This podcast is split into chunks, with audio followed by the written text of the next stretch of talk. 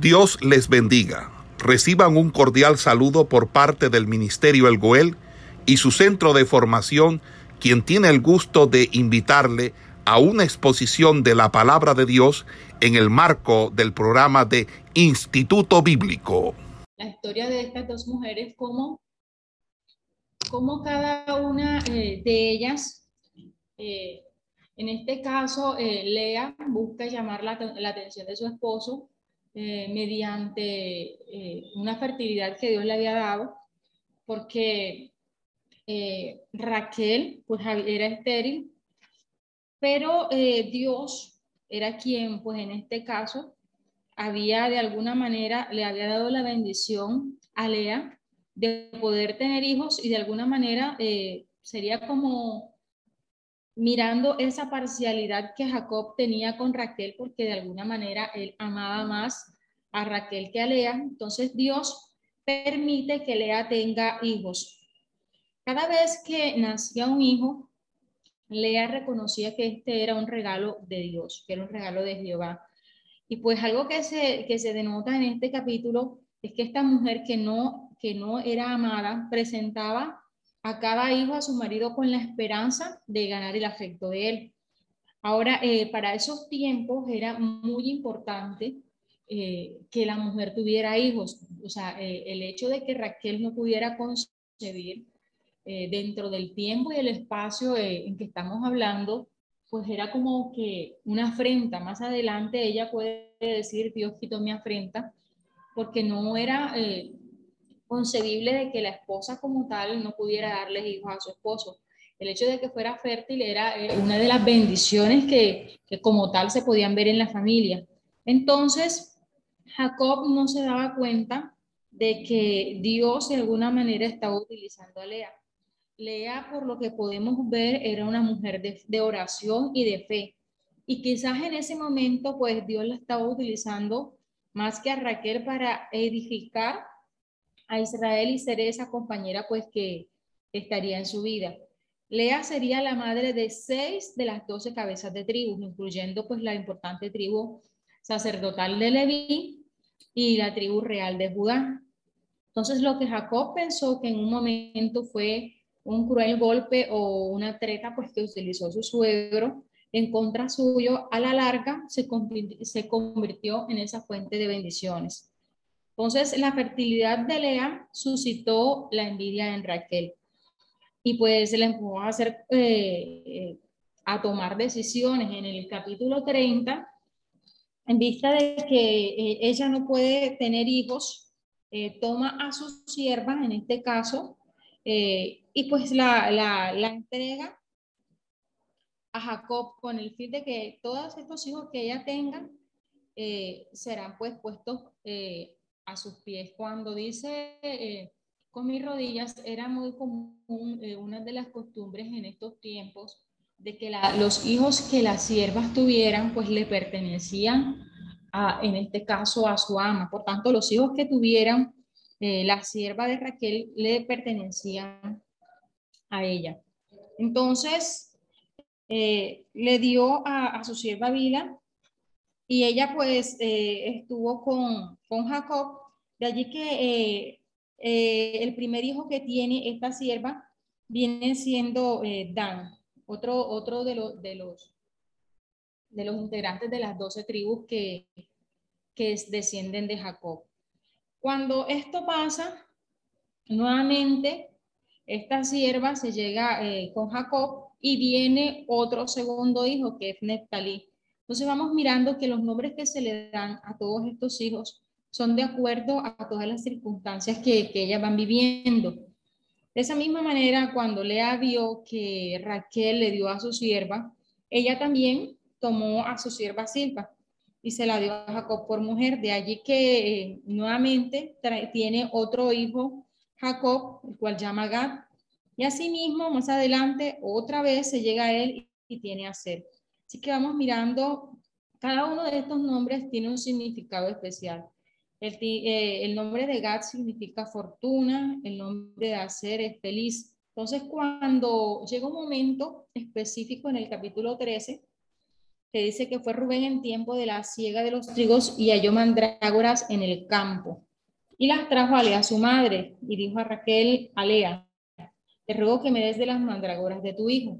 Entonces, cuando esto pasa, eh, las mandrágoras eh, es un fruto pues que se considera que se suponía que esta planta eh, actuaba como un filtro, dice como un filtro de amor o que tenía virtudes fertilizantes.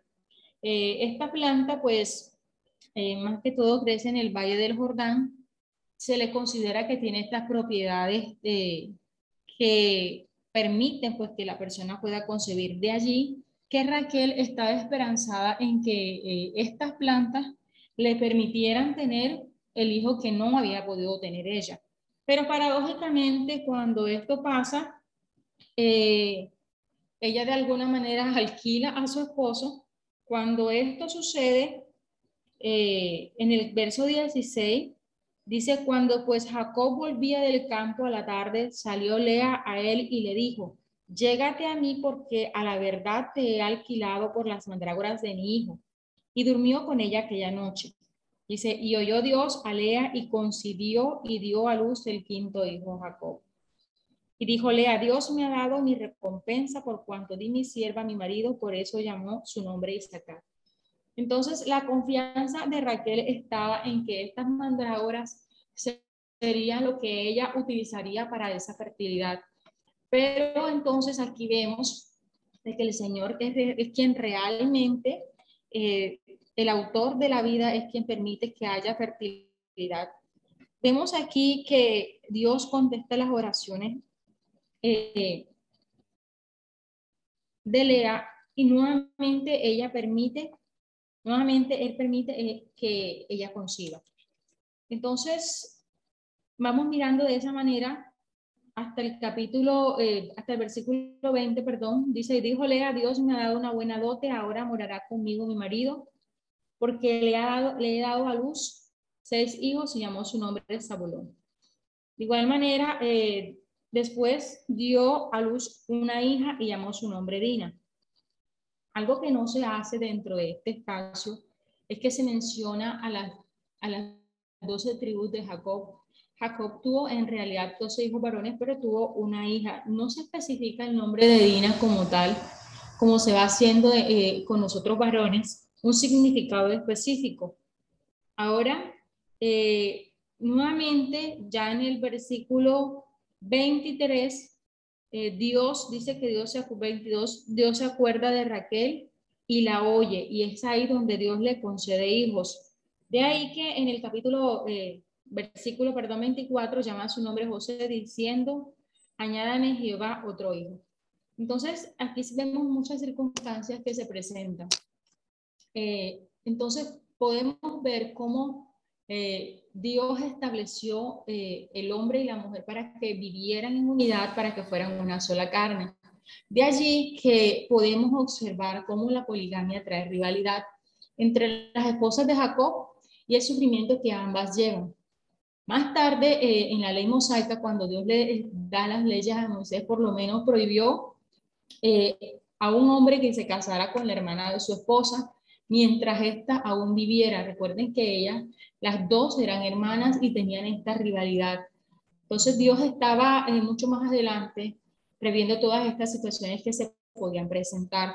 Entonces, la infelicidad de la familia de Jacob se debía a la preferencia de Jacob por Raquel y a esa falta de amor que él mostraba por Lea. Entonces, eh, el Señor eh, permite eh, entre todas estas cosas que ellos puedan concebir y de allí es donde tiene Jacob 11 hijos en este espacio. Ahora, podemos pensar que Jacob pensó de Lea que ella en algún momento pudo haberse opuesto a que su padre eh, la casara con él, pero dados los espacios de tiempo, las hijas debían someterse a los arreglos que en este caso hiciera su padre para su matrimonio. Entonces, ya sea para bien o para mal, Lea fue la primera esposa de Jacob. Vemos que Dios todo esto lo utilizó para que esa promesa que Dios le había hecho a Abraham de que sus descendientes serían numerosos sobre la tierra empezó a cumplirse, quizás eh, había pasado 150 eh, años eh, desde que Dios había dado esta promesa a Abraham. Entonces, es aquí donde empieza a darse cumplimiento de esta promesa. Ahora, Dios castigó la parcialidad de Jacob para con Raquel, dejando que ésta permaneciera un tiempo sin tener hijos, mientras mostraba el cuidado por Lea. De allí podemos entender que Dios nunca hace acepción de personas. Entonces Dios mira la condición en que está Lea y es Dios mismo quien interviene para que ella pueda ser fructífera. De esta manera ella tenía la esperanza de poder agradar a su marido. De ahí que el nacimiento de cada hijo le reconoció siempre que era eh, dado por Dios. Pero siempre eh, podemos observar que en todo esto eh, Jacob persistía amando más a Raquel que a Lea. Entonces Lea es la madre de 12 cabezas de tribu, eh, luego, pues, la envidia de Raquel la lleva a, hacer un pedido y es que eh, ella va delante de su esposo y, le dice, eh, si no tengo hijos, voy a morir, me muero si no tengo hijos. Entonces, cuando estas cosas pasan, es donde Jacob eh, le dice a ella, pero es que yo acaso soy Dios que puedo ser, eh, abrir o, dar hijos, yo no tengo eh, ese poder, por así decirlo. Entonces, si nosotros nos vamos al contexto donde Isaac y, Raquel, recuerden que Raquel no podía tampoco tener hijos, pero podemos ver que Isaac oró delante del Señor, cosa que no podemos ver en este espacio donde Raquel va delante de su esposo con la esperanza de que él realmente pueda orar e intervenir. Entonces, ante esto, eh, Jacob eh, le muestra como una especie de reclamo. De allí que eh, Dios dice que escucha las oraciones de Raquel y es ahí donde le permite tener a José, uno de los más amados personajes que vamos a encontrar en la palabra, y pues un, hermoso modelo de lo que también sería Cristo. Entonces, de esta familia eh, poligámica, Dios en su gracia levantó a los progenitores de las tribus de Israel.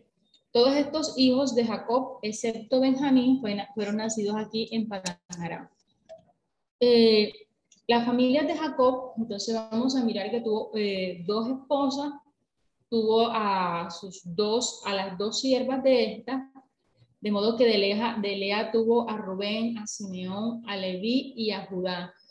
Y de la sierva de esta tuvo a Gad y a Ser. Así, de a sacar a Zabulón y a Dina. Eh, de Raquel, pues tuvo dos hijos, José y Benjamín. Y de la sierva de, ella, pues tuvo a Adán y a Neftalí. Entonces, eh, estos son los, los 12 hombres que representan a las 12 tribus de Israel.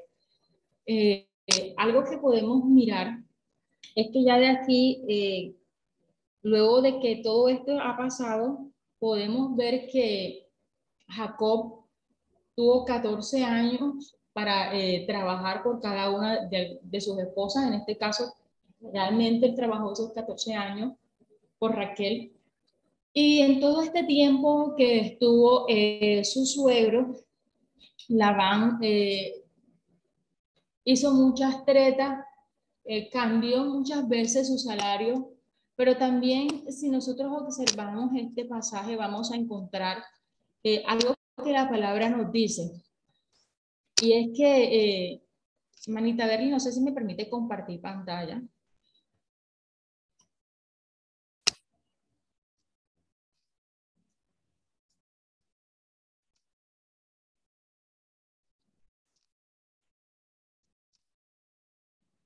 Bueno, eh, más adelante, si se puede, les comparto eh, este cuadro. Vamos eh, a, mirar, la palabra dice que todo lo que sembrare el hombre de eso, pues ciertamente cosechará. Y Jacob recoge una cosecha. ¿Cuál es esa cosecha? Vamos a mirarla, en, se mira en Génesis 25, 27 y en Génesis 29. Si miramos desde la perspectiva de Jacob, y de su suegro Labán vamos a encontrar muchas similitudes. Pues primero, en Génesis de 25 al 27 vamos a encontrar a Jacob aprovechándose del hambre de Saúl. Por otro lado, vemos a Labán aprovechándose de, ese, de esa pobreza pues, que en ese momento eh, Jacob tenía, porque dice que él llegó, él solamente llevaba su vara y, el amor pues, que tenía eh, por Raquel. Eh, Jacob se aprovechó pues, de la primogenitura por ese plato de lentejas, mientras que Labán se aprovechó sus 14 años de trabajo por la dote de casamiento para Raquel.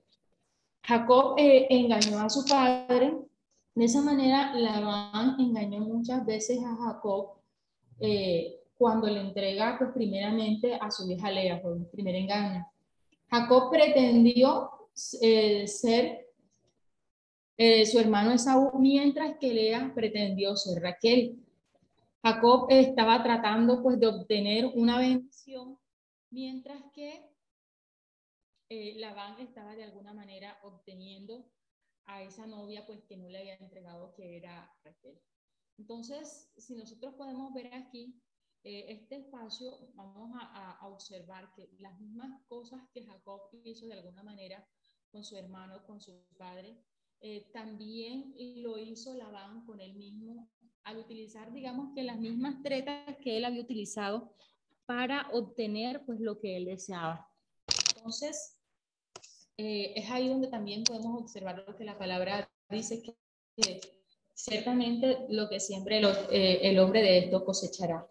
Entonces, en todo esto, esos 14 años que había estado Jacob trabajando para pues, obtener a, Raquel, dice que eh, él, él, pastoreaba pues las ovejas de su suegro y durante este tiempo eh, Labán reconocía que él había sido bendecido a causa de Jacob, de que es, a pesar de que él no era un hombre devoto del Señor, pues reconocía que realmente la bendición dependía de Dios. Entonces, en, todo este asunto, luego de que pasan estos 14 años, Jacob le pide permiso a su suegro para volver a Canaán pero pues había cuidado los, los, los rebaños de Labán con tanto éxito, pues que este no quería dejarlo ir. Entonces, es allí donde él especifica pues que ya es tiempo de que él empiece a obtener su, salario. Entonces, eh, Jacob le especifica que pues los animales que tengan manchas en los rebaños de ovejas y las cabras pues eh, le pertenecerían a él. De esta manera, cuando eh, él les, le propone a su suegro esto, su suegro acepta esta petición, pero es allí donde también vemos que nuevamente él rompe todos estos acuerdos, manda a sus hijos a quitar pues estos, estas ovejas que, que Jacob podría reclamar. Entonces pues Jacob eh, toma, viene Dios e interviene en la vida de Jacob y le da una estrategia. Si nosotros nos vamos a este tiempo, pues eh, de pronto no, no, no, se vería al 100% la efectividad de que al colocar varas en los abrevaderos de, de las ovejas estas, al ver estas varas, dice que ellos iban a, a procrear estos animales según las, las características específicas pues, que él había establecido con su suegro. Pero realmente eh, vemos más que nada la intervención de Dios. Es Dios quien mirando la situación de Jacob interviene en todo esto. Entonces, eh, luego de que Labán eh, hace todas estas cosas, podemos ver que Dios también lleva a Jacob eh, por medio de esta estrategia a practicar algo que es la cría selectiva, cosa que, que se hace hoy. De manera que él, la palabra dice que cuando eh, los, los corderos eran más fuertes, pues él colocaba las varas y de ahí de esa manera el ganado, pues en este caso que obteniendo, era mucho más fuerte que todas las que tenían eh, las varas. Entonces, siguiendo con todo esto, eh, dice la estrategia, el Señor es quien, quien toma la iniciativa y pues eh, cuando interviene en todo esto, eh, Jacob reconoce que toda su, su, riqueza, que todo eso lo hace porque es Dios quien le ha dado la estrategia. Entonces, en todo este tiempo, eh, Jacob reconoce que es Dios quien ha estado con él, que su suegro no, no ha hecho más mal y no le ha tentado, porque es Dios quien siempre ha estado presente allí cuidándolo. Entonces, eh, el capítulo 30 termina eh, diciendo, pero cuando venían las ovejas más débiles no las ponían, estamos hablando de las varas. Así eran las más débiles para Labán y las más fuertes para Jacob.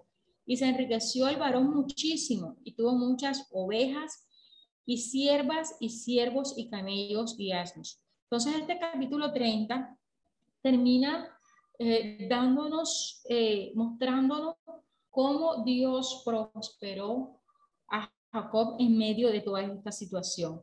Ahora, ya el capítulo 31 empieza eh, Jacob viendo que ya Labán observa que él se ha enriquecido mucho. Entonces dice que el semblante de Labán ya no era el mismo, ya él no lo miraba de la misma manera.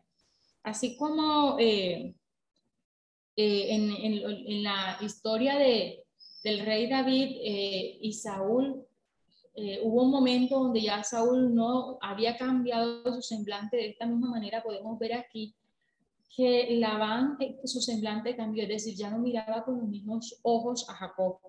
Entonces, es nuevamente Dios interviene en la vida de Jacob. Dice el verso 3 del capítulo 31. También Jehová dijo a Jacob, vuélvete a la tierra de tus padres y a tu parentela, y yo estaré contigo. Entonces, es Dios que nuevamente le está hablando a Jacob para que él tome la decisión. Entonces, en el tiempo eh, de Dios ya era la hora de que él regresara a Canaán. Eh, alguien había dicho pues que existen tres factores para nosotros reconocer la dirección divina. Primero, pues debe haber un deseo interno en cada uno de nosotros. Estas las circunstancias que se presenten deben ser favorables y como tercer aspecto, la voluntad divina. Entonces, estos tres factores es lo que nos permiten a nosotros obtener la dirección de Dios. Deseo interno, circunstancias favorables y una palabra divina. Cuando estos tres aspectos coinciden, en este punto eh, es donde podemos entender que es Dios quien nos está direccionando. Entonces, en este momento, eh, estos tres puntos se están cumpliendo para la vida de Jacob. De allí eh, que 20 años atrás, ese pastor que fue en busca de una esposa y, y llegó a Arán con solamente una vara en su mano, ya había sido prosperado. Entonces ya las condiciones eran favorables para que Jacob se fuera a donde quería en vez de trabajar para Labán. Pero había un aspecto y era que de pronto sus esposas no querían irse pues, mientras estuvieran prosperando tanto.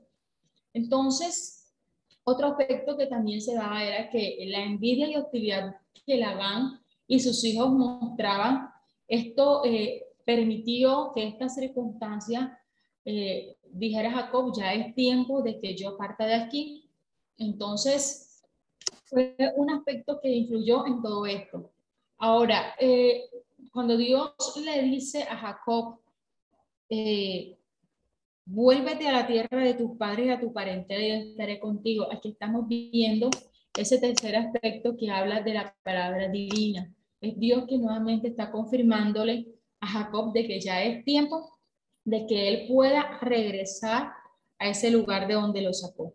Entonces, el capítulo 31 eh, nos empieza de esta manera y luego viene un aspecto, es que ya eh, Jacob le dice pues todo esto a su suegro, obviamente pues el suegro pues no estaba de acuerdo y es ahí donde él, eh, como una estrategia para tratar de que sus esposas también pudieran eh, apoyar su decisión, dice el versículo 6, vosotras sabéis que con todas mis fuerzas he servido a vuestro Padre y vuestro padre me ha engañado y me ha cambiado el salario diez veces, pero Dios no le ha permitido que me hiciese mal.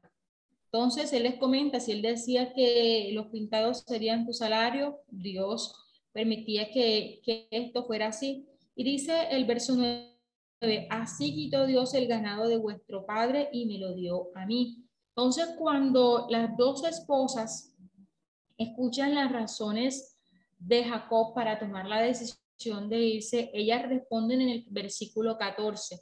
Respondieron Raquel y Lea y le dijeron, ¿tenemos acaso parte o heredad en la casa de nuestro padre?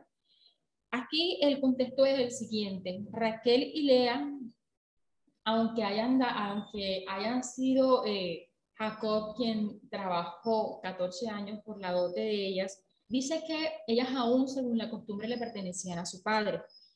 Ahora, el verso 15 dice, no nos tiene ya como por extraños, pues que nos vendió y aún se ha comido del todo nuestro precio. Porque toda la riqueza que Dios ha quitado a nuestro Padre nuestra es y de nuestros hijos. Ahora pues haz todo lo que Dios te ha dicho. De esta manera, estas dos esposas apoyan la decisión de Jacob de eh, regresar a Canaán. Entonces, eh, Jacob se va a escondidas de su suegro, dice en el versículo 17 que él se levantó y subió sus hijos y sus mujeres sobre los camellos y se puso en camino todo su ganado, todo cuanto había adquirido, el ganado de su ganancia que había obtenido en Padanarán para volverse a Isaac, su padre, en la tierra de Canaán.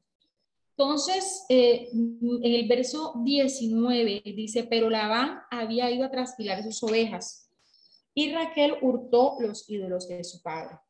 Y Jacob engañó a Labán arameo, no haciéndole saber que se iba. Huyó pues con todo lo que tenía y se, le, se levantó y pasó el Éufrates y se dirigió al monte de Galat. Al tercer día de ellos haber partido, Labán se entera de esto y toma eh, el camino y empieza a perseguir a Jacob. Pero eh, Dios nuevamente interviene en la vida de, de Jacob. Dice el verso 24 del capítulo 31 y vino Dios a Labán arameo en sueños aquella noche y le dijo, guárdate que no hables a Jacob descomedidamente. Entonces eh, alcanzó Labán a Jacob y éste había fijado pues su tienda en el monte y Labán acampó con sus parientes en el monte de Galad. En este espacio, eh, ¿qué hace eh, Labán? Obviamente ya Dios le había advertido que mirara, que cuidara la forma en que le iba a hablar Ahora, cuando Labán llega y se encuentra con Jacob, él le hace un reclamo y es que le dice que pues no basta con que se haya llevado a, sus hijas, que se haya llevado todas las cosas pues que, que él tenía, sino que también se haya llevado a sus ídolos. Estos ídolos representaban pues aquellos en lo que, en lo que ellos creían. Recuerdan que eh, versículos atrás estábamos viendo que una de las cosas que ellos adoraban en este caso, había ciertos eh, dioses a los que adoraban y dentro de ellos pues se, se concebía que estos eh, ídolos, quien los tuviera dentro de la familia, pues también tendría derecho a tener todas las riquezas eh, que tuviera la familia. Entonces, Raquel fue la que tomó esto, dice el verso 34, pero tomó Raquel los ídolos y los puso en una albarda de un camello y se sentó sobre ellos y buscó Labán en toda la tienda y no los halló. Entonces, cuando su padre eh, iba a revisarla, dijo, pues, no se enoje mi señor porque no puedo levantarme delante de ti, pues estoy con la costumbre de las mujeres y él buscó, pero no halló los ídolos. Algo que, que podemos observar aquí es que Jacob dice en el verso 32, aquel en cuyo poder hallar tus dioses, no viva. Delante de nuestros hermanos reconoce lo que yo tenga tuyo y llévatelo. Jacob no sabía que Raquel los adoptaba. Entonces, con todo esto, eh, podemos ver eh, que el Señor en todo esto estuvo presente. Ahora, eh, Jacob se enojó, dice que él riñó con Labán y respondió, le dijo pues que todo, cuál era su pecado eh, para que él lo haya perseguido de esa manera. Algo que hace eh, en cuanto a todo esto eh, es que Jacob y Labán, luego de todas estas situaciones, ellos hacen un pacto. Ese pacto estaría entre los dos. Dice que él velaría por sus hijas, que no tomaría otras esposas y de que estaría al cuidado de todos ellos. Entonces, Jacob dice el versículo 45, tomó una piedra y la levantó por señal y dijo a Jacob a sus hermanos, recoged piedra y tomaron piedras e hicieron un majano y comieron allí sobre aquel majano. Y lo llamó Labán Segar Sahaduta y lo llamó Jacob Galat. Eh, en arameo, el majano del testimonio, en hebreo, el majano también. O sea, en ambos, eh, tanto en arameo como en hebreo, esto era el majano del testimonio. Algo que ellos habían hecho para recortar que esto sería testimonio para ellos dos. Y dice el verso 49, por cuanto dijo, Atalaya Jehová entre tú y yo cuando nos apartemos el uno del otro. Si afligieres a mis hijas o tomares otras mujeres, además de mis hijas, nadie está con nosotros. Mira, Dios es testigo entre nosotros dos. Entonces Labán dijo a Jacob, he aquí este majano y aquí esta señal que he erigido entre tú y yo.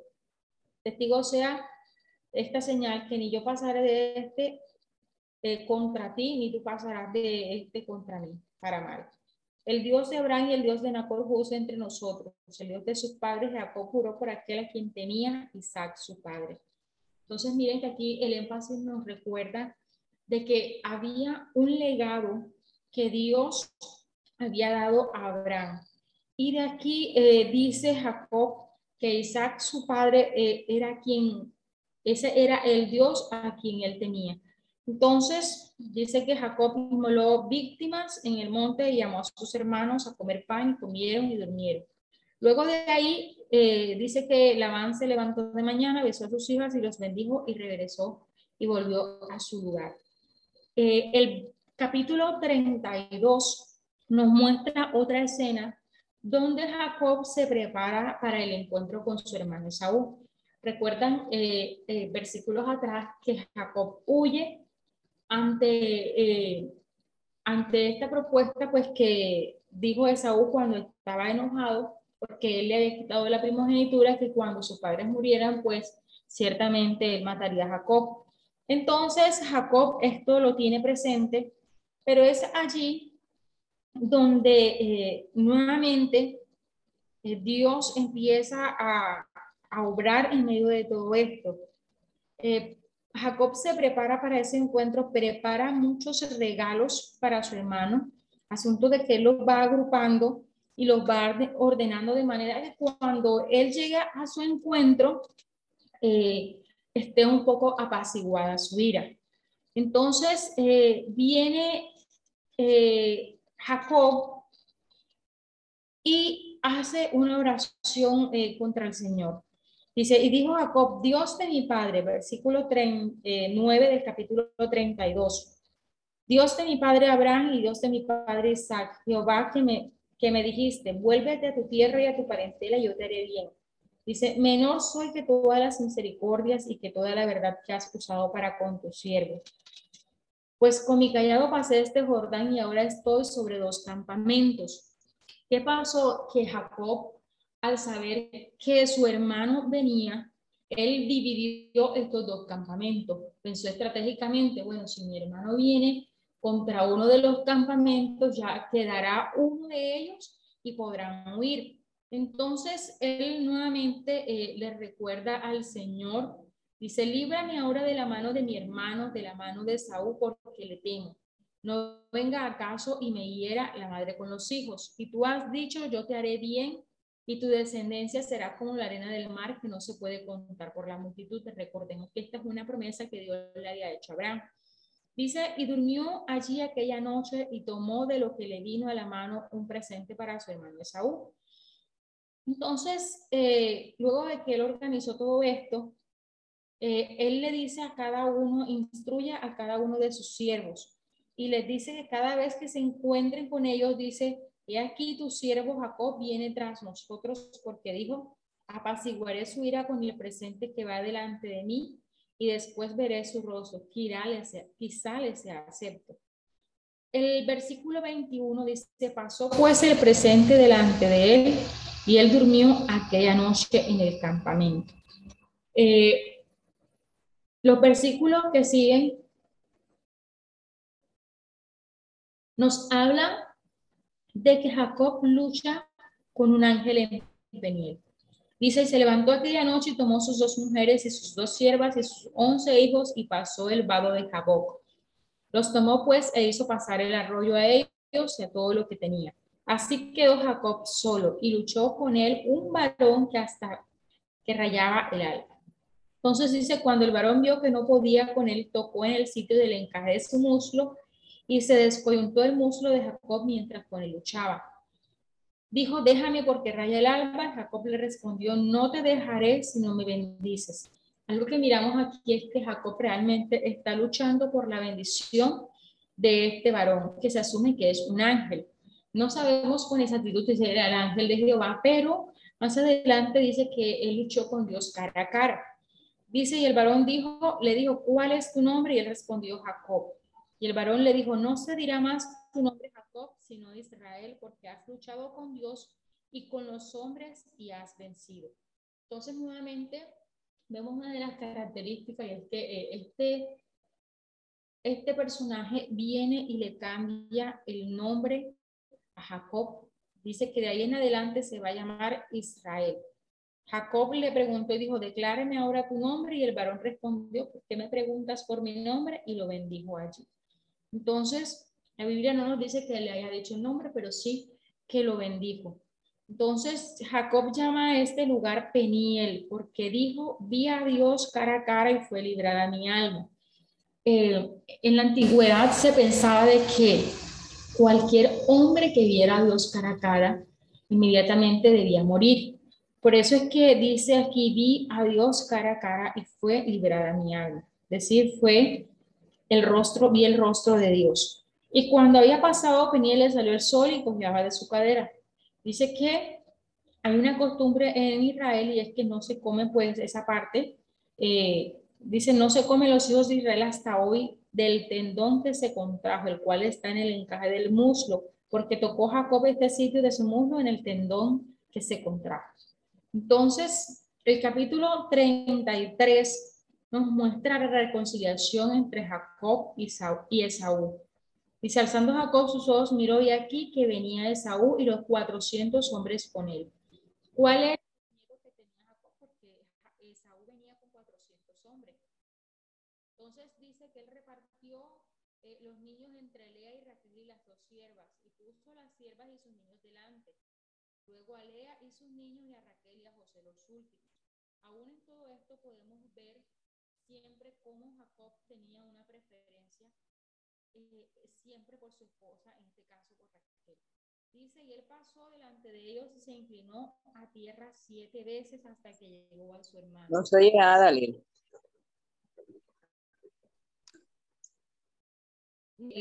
capítulo 33, eh, la reconciliación entre Jacob y Esaú. Él les comentaba que se observa en la, distribución que hizo Jacob de su familia, como él siempre tenía ese eh, cuidado, ese amor especial por Raquel. Dice eh, el verso 4, pero Esaú corrió a su encuentro y le abrazó y se echó sobre su cuello y le besó y lloraron. Entonces todo este temor que tenía Jacob ante su hermano se desvaneció al mirar cómo él le recibe, Dice, y alzó sus ojos y vio a las mujeres y los niños y dijo, ¿quiénes son estos? Y él respondió, son los niños que Dios ha dado a tu siervo. Luego vinieron las siervas, ellas y sus niños y se inclinaron. Vino Lea con sus niños y se inclinaron y después llegó José y Raquel y también se inclinaron. Con todo esto dice Esaú, ¿qué te propones con ello? Jacob dice, el hallar gracia en los ojos de mi Señor podemos ver cómo Dios trató con el carácter de Jacob en todo este tiempo.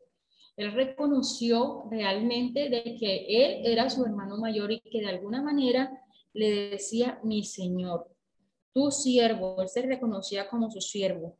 Cuando él se inclinó siete veces delante de Esaú, dice que el acto de inclinarse siete veces eh, solamente se hacía delante, delante de, de los señores entonces él estaba reconociendo de alguna manera que él estaba sujeto a Esaú. Dice el verso 10, y dijo Jacob, yo te ruego, si hay algo gracia en tus ojos, acepta mi presente, porque he visto tu rostro como si hubiera visto el rostro de Dios, pues que con tanto favor me has recibido. Acepta, te ruego, mi presente que te he traído, porque Dios me ha hecho merced y todo lo que hay aquí es mío. E insistió con él y Esaú lo tomó. Esaú le dice, anda, vamos, y yo iré delante de ti. Jacob le dijo, mi señor sabe que los niños son tiernos y que tengo ovejas y vacas paridas, y si las fatigan en un día morirán todas las ovejas. Dice que aproximadamente ellos recorrieron eh, una, un, un, trecho considerable, de manera que eh, era difícil que ellos continuaran ese ritmo y pudieran, en este caso, era un riesgo que, de que estos animales pudieran eh, llegar con vida. Entonces, es aquí donde podemos mirar cómo Dios en todo esto siempre ha tenido ese cuidado por Jacob. Entonces, dice el verso 15 de, y Esaú dijo, dejaré ahora contigo de la gente que viene conmigo. Y Jacob dijo, ¿para qué es esto? Haya yo gracia en los ojos de mi Señor. Así volvió Esaú aquel día por su camino a Seir, y Jacob fue a Sucot y edificó allí casa para sí e hizo cabañas para su ganado, por tanto llamó el nombre de aquel lugar Sucot, lo que significa cabañas. Después Jacob llegó sano y salvo a la ciudad de Siquén, que está en la tierra de Canaán, cuando venía de Padán y acampó delante de la ciudad y compró una parte del campo donde plantó su tienda, de manos de los hijos de Amor, padre de Siquén, por 100 monedas. Entonces, eh, es aquí donde eh, la vida de Jacob nuevamente eh, hubo un regreso, hubo perdón entre su hermano Esaú luego de que él regresa a Canaán, el capítulo 34 nos hace un, énfasis especial eh, en cuanto a la hija de Jacob. Dice, salió Dina, la hija de Lea, la cual está, había dado a luz a Jacob a ver a las hijas del país. Y la vio Siquén, hijo de Amor, Edeo, príncipe de aquella tierra, y la tomó y se acostó con ella y la deshonró. Entonces, dice que el alma de este varón quedó apegada a la hija de Lea. Dice que él se enamoró y le pidió a su padre que quería tomar a esta mujer por esposa. Pero sucede que cuando Jacob escuchó esto de que Siquén había mancillado a su hija, eh, sus hijos, dice que estaban en el campo y él cayó hasta que ellos vinieron. Cuando los hermanos de Dina supieron esto, dice que ellos se entristecieron y se enojaron mucho porque hizo vileza en Israel acostándose con la hija de Jacob, lo que no se debía haber hecho. Entonces, este varón, recuerden que eh, dice que el alma de su hijo se había pegado, va donde ellos, ¿qué pasa? Que eh, los hijos de Jacob, aquí miren que no dice Jacob, sino dice, pero respondieron el versículo 13, pero respondieron los hijos de Jacob a Siquén y Amor su padre con palabras engañosas, por cuanto había mancillado a Dina su hermana. Entonces ellos les dicen, no, nosotros no podemos estar con varones incircuncisos. De modo que la petición que ellos hacen delante de este varón es que todos ellos se deben circuncidar. Ellos acceden a esta petición, pero si nosotros vemos cuáles son las intenciones que tienen detrás de estos hombres. En el versículo 21 dice, estos varones son pacíficos con nosotros y habitarán en el país y traficarán en él, pues aquí la tierra es bastante ancha para ellos. Nosotros tomaremos sus hijas por mujeres y, les daremos las nuestras. Entonces, cuando todo esto eh, pasa, eh, miramos acá que ellos realmente acceden a que a circuncidarse. Entonces dice 25, pero sucedió que al tercer día, cuando sentían ellos el mayor dolor, dos de los hijos de Jacob, Simeón y Leví, hermanos de Dina, tomaron cada uno su espada y vinieron contra la ciudad que estaba desprevenida y mataron a todo varón. Entonces, ellos dicen, es aquí donde vemos el pronunciamiento de Jacob. Dice que entonces dijo Jacob a Simeón en el versículo 30, y a Leví, me habéis turbado con hacerme abominable a los moradores de esta tierra, el cananeo y el fereceo. y teniendo yo pocos hombres, se juntarán contra mí, me atacarán y seré destruido yo y mi casa. Pero ellos respondieron, ¿había él de tratar a nuestra hermana como una ramera? Porque de alguna manera él lo que hizo fue que tomó a Dina, abusó de ella y esto pues no estaba permitido. De alguna manera ellos no consideraban que esto debía ser el trato hacia su hermana. Entonces, eh, nuevamente, en el versículo 35, Dios bendice a Jacob en Betel. Dice, Dios dijo, Dios dijo a Jacob, levántate y sube a Betel y quédate allí y haz allí un altar al Dios que te apareció cuando huías de tu hermano Esaú. Entonces Jacob dijo a su familia, a todos los que con él estaban, quitad todos los dioses ajenos que hay en vosotros y limpiaos y mudad vuestros vestidos y levantémonos y subamos a Betel y haré allí altar al Dios que me respondió en el día de mi angustia y ha estado conmigo en el camino que han dado. Entonces, podemos ver cómo este versículo nos dice que había angustia en la vida de Jacob cuando él iba a encontrarse con su hermano Saúl. Así dieron a Jacob todos los dioses ajenos que habían poder de ellos y los arcillos que estaban en sus orejas. Dice que Jacob escondió esto debajo de una encina que estaba junto a Siquén. Entonces dice, el terror de Dios estuvo sobre las ciudades que había en sus alrededores. Esto de terror es como que Dios colocó un temor para que Jacob no fuera atacado por esto que tenía alrededor. Recuerden que dice Jacob en el versículo 30 que él se hizo abominable. ¿Por qué? Porque estos hombres se dieron a conocer como hombres que de alguna manera levantaban espada.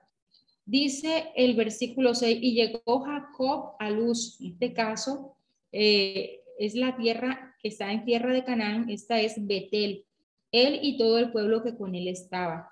Y edificó allí un altar y llamó al lugar el Betel, que significa esto es Dios de Betel, porque allí se le había aparecido Dios cuando oía de su hermano. Eh, el versículo 8 del capítulo 35 dice, y murió Débora, ama de Rebeca, y fue sepultada al pie de Betel debajo de una encina, la cual fue llamada Alon Bakut. Esto es la encina del llanto. Nuevamente aparece Dios a Jacob cuando volvió de Padanarán y le bendijo.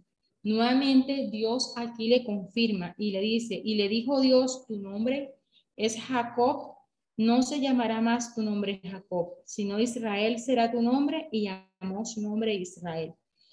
También le dijo Dios, yo soy el Dios omnipotente. Crece y multiplícate una nación y conjunto de naciones procederán de ti y reyes saldrán de tus lomos. La tierra que he dado a Abraham y a Isaac la daré a ti y a tu descendencia. Después de ti daré la tierra.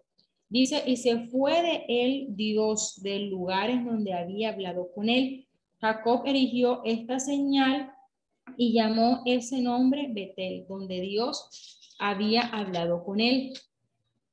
El versículo 16 nos muestra ya luego de que ellos habían partido de Betel, dicen que como a media legua de tierra para llegar a Efrata cuando dio a luz Raquel y hubo trabajo de parto. Y aconteció como había trabajo en su parto que le dijo la partera, no temas que también tendrás este hijo. Dice, y aconteció que al salirse del alma, pues murió. Llamó su nombre Benoní, mas su padre lo llamó Benjamín. Ella, recuerden que era costumbre eh, por las situaciones que estas mujeres estaban pasando nombrar a sus hijos. Pero es aquí donde interviene Jacob y le cambia el nombre de Benjamín, de hijo de la tristeza a hijo de la mano derecha. Allí muere Raquel y fue sepultada en ese camino. Entonces, nuevamente sigue Israel, recordemos que ya no se le llamará Jacob de aquí en adelante, sino y planta su tienda más allá de Midak Edar. Entonces aconteció que cuando moraba Israel en aquella tierra, fue Rubén y durmió con vida la concubina de su padre, lo cual llegó a saber Israel.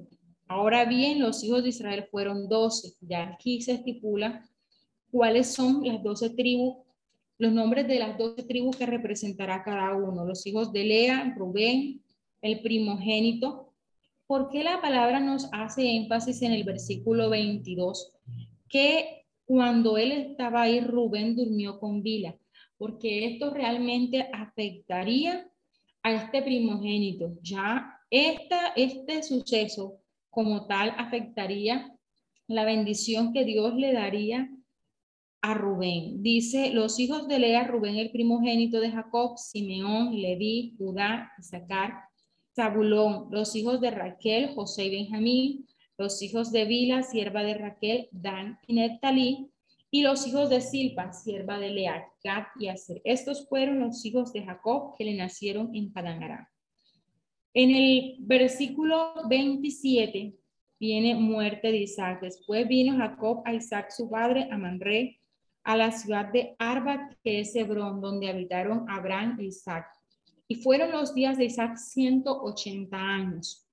Y exhaló Isaac el espíritu y murió y fue recogido a su pueblo, viejo y lleno de días, y lo sepultaron Esaú y Jacob, sus hijos.